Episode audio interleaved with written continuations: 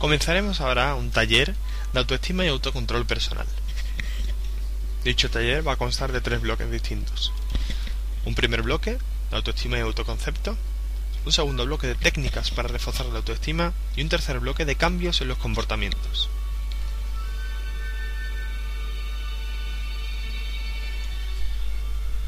Dicho taller está compuesto por tres audios que podrás encontrar en este podcast. Espero que os guste.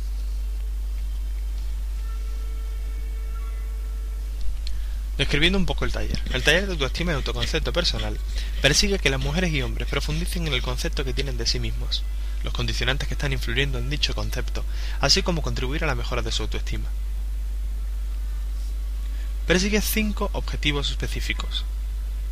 El transmitir la importancia de una autoestima positiva en el desarrollo personal, el fomentar la valoración personal y grupal, el trabajar conceptos y técnicas que refuercen la autoestima y los comportamientos asertivos, reforzar las cualidades y capacidades personales y mejorar por último la confianza y seguridad en ellos mismos, como base para fomentar su participación en todos los ámbitos, en el social, en el cultural y en el laboral.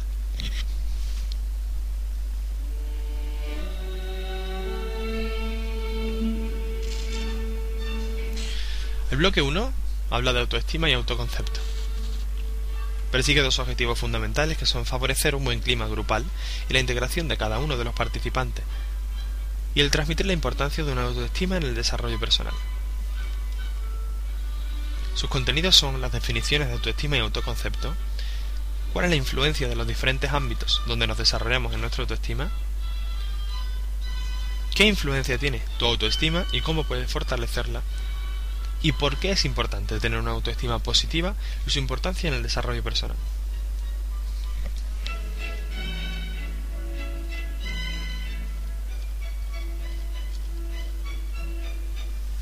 ¿Qué entendemos por autoestima?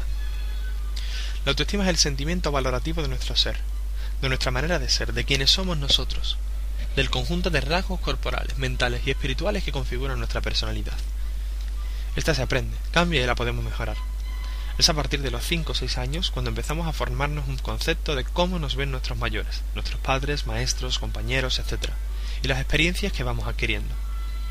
La autoestima tiene profundas consecuencias en nuestra conducta, influye en la forma de actuar en el trabajo, en lo que podamos conseguir en la vida, en la manera como afrontamos los problemas, en la forma en cómo nos relacionamos con nuestra pareja, con nuestros hijos y en general con las personas que nos rodean. La manera en la que nos comportamos influye en nuestra autoestima. Así, mientras hay conductas y actitudes que aumentan el sentimiento de valía personal, otras en cambio dan lugar a muchos fracasos en la vida y alimentan un pobre concepto de uno mismo. La baja autoestima. Todas tenemos sentimientos no resueltos, aunque no seamos conscientes de estos. Los sentimientos ocultos de dolor suelen convertirse en enojo, y con el tiempo volvemos el enojo contra nosotros mismos, dando así lugar a la depresión. Estos sentimientos pueden asumir muchas formas como odiarnos a nosotros mismos, ataques de ansiedad, repentinos cambios de humor, hipersensibilidad, encontrar el lado negativo en situaciones positivas o incluso sentirse impotente y autodestructivos. Existe bastante influencia en los ámbitos donde nos desarrollamos. En la familia, por ejemplo, la persona va creciendo formando su personalidad dentro del ambiente familiar, que la va incorporando valores, reglas y costumbres, por medio del modelo que la sociedad nos presenta.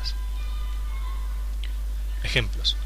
Existen padres, madres, docentes o cuidadores que humillan, desprecian y no prestan atención, se burlan o se ríen del niño, por ejemplo cuando expresan miedo.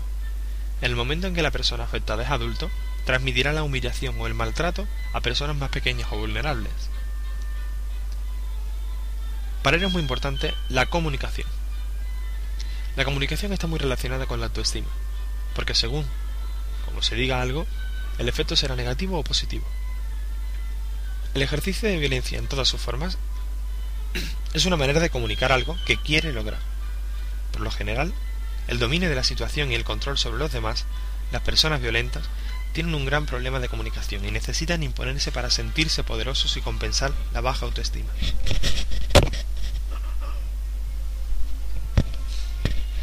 La sociedad también influye. A partir de la cultura de esta, la familia adopta diferentes pautas o formas de vida que son transmitidos a sus miembros y determinan la personalidad de cada una teniendo en cuenta su modelo social. En la escuela también es fundamental que los educadores sean capaces de transmitir valores claros. los maestros pueden favorecer o obstaculizar el proceso por el cual uno o una puede encontrarse a sí mismo. Hay una frase muy bonita que dice que cuando se trata a alguien como si fuese idiota, es muy probable que si no lo es, pronto llegue a serlo.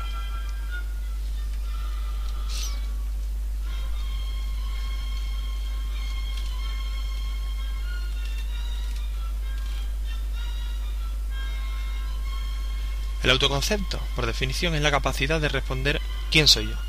Es lo específico de la persona, la consecuencia de sí misma. Nos identificamos y evaluamos. No es fácil tener un autoconcepto claro. Esta disposición personal establece la autoestima. De todos los juicios a los que nos sometemos, ninguno es tan importante como el nuestro propio.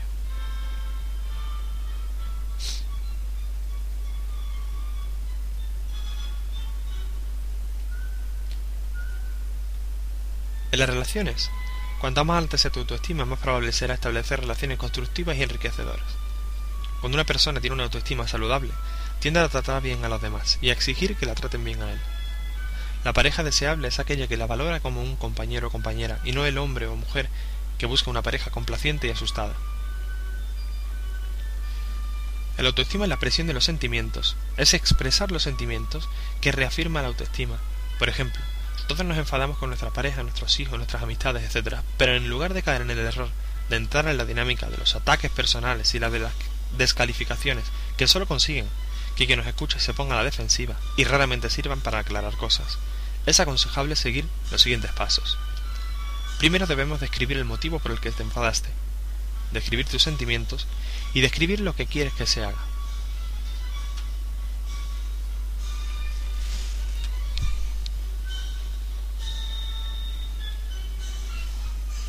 Recuerda que tienes derecho a estar enfadado o enfadada y a mostrarte enfadado, pero no necesariamente tienes que decir las cosas a gritos ni insultar. Hay un cuento muy bonito que os voy a leer, y es como nace un paradigma.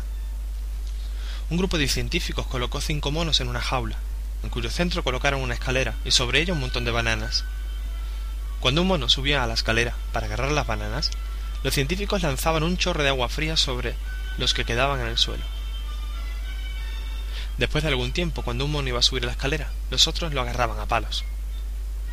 Pasado algún tiempo más, ningún mono subía la escalera, a pesar de la tentación de las bananas. Entonces los científicos sustituyeron a uno de los monos. La primera cosa que hizo fue subir la escalera, siendo rápidamente bajado por los otros, quienes le pegaron. Después de algunas palizas, el nuevo integrante del grupo no subió más la escalera.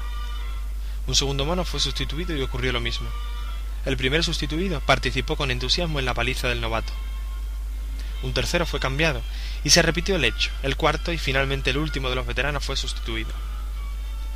Los científicos quedaron entonces con un grupo de cinco monos, que aun cuando nunca recibieron un baño de agua fría, continuaban golpeando a aquel que intentase llegar a las bananas. Si fuese posible preguntar a alguno de ellos por qué pegaban a quien intentase subir la escalera, con certeza la respuesta sería no sé. Las cosas siempre se han hecho aquí así. ¿Te suena conocido? Debemos preguntarnos por qué nos estamos golpeando. ¿Por qué estamos haciendo las cosas de una manera si a lo mejor las podemos hacer de otra?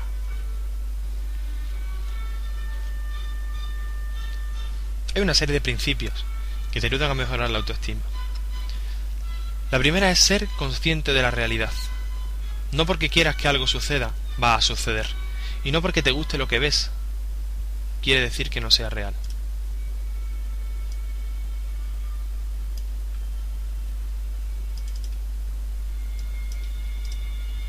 Aceptarse a sí mismo también es ser objetivo con nosotros mismos.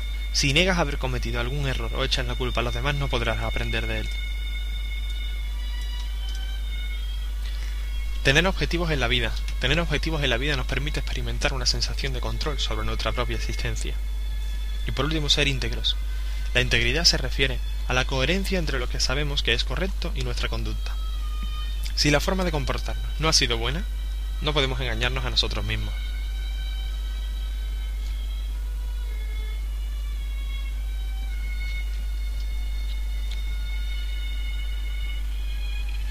Aquí finaliza el bloque 1. Bloque 1 de autoestima y autoconcepto. Espero que os haya gustado y en el siguiente escucharemos el bloque número 2.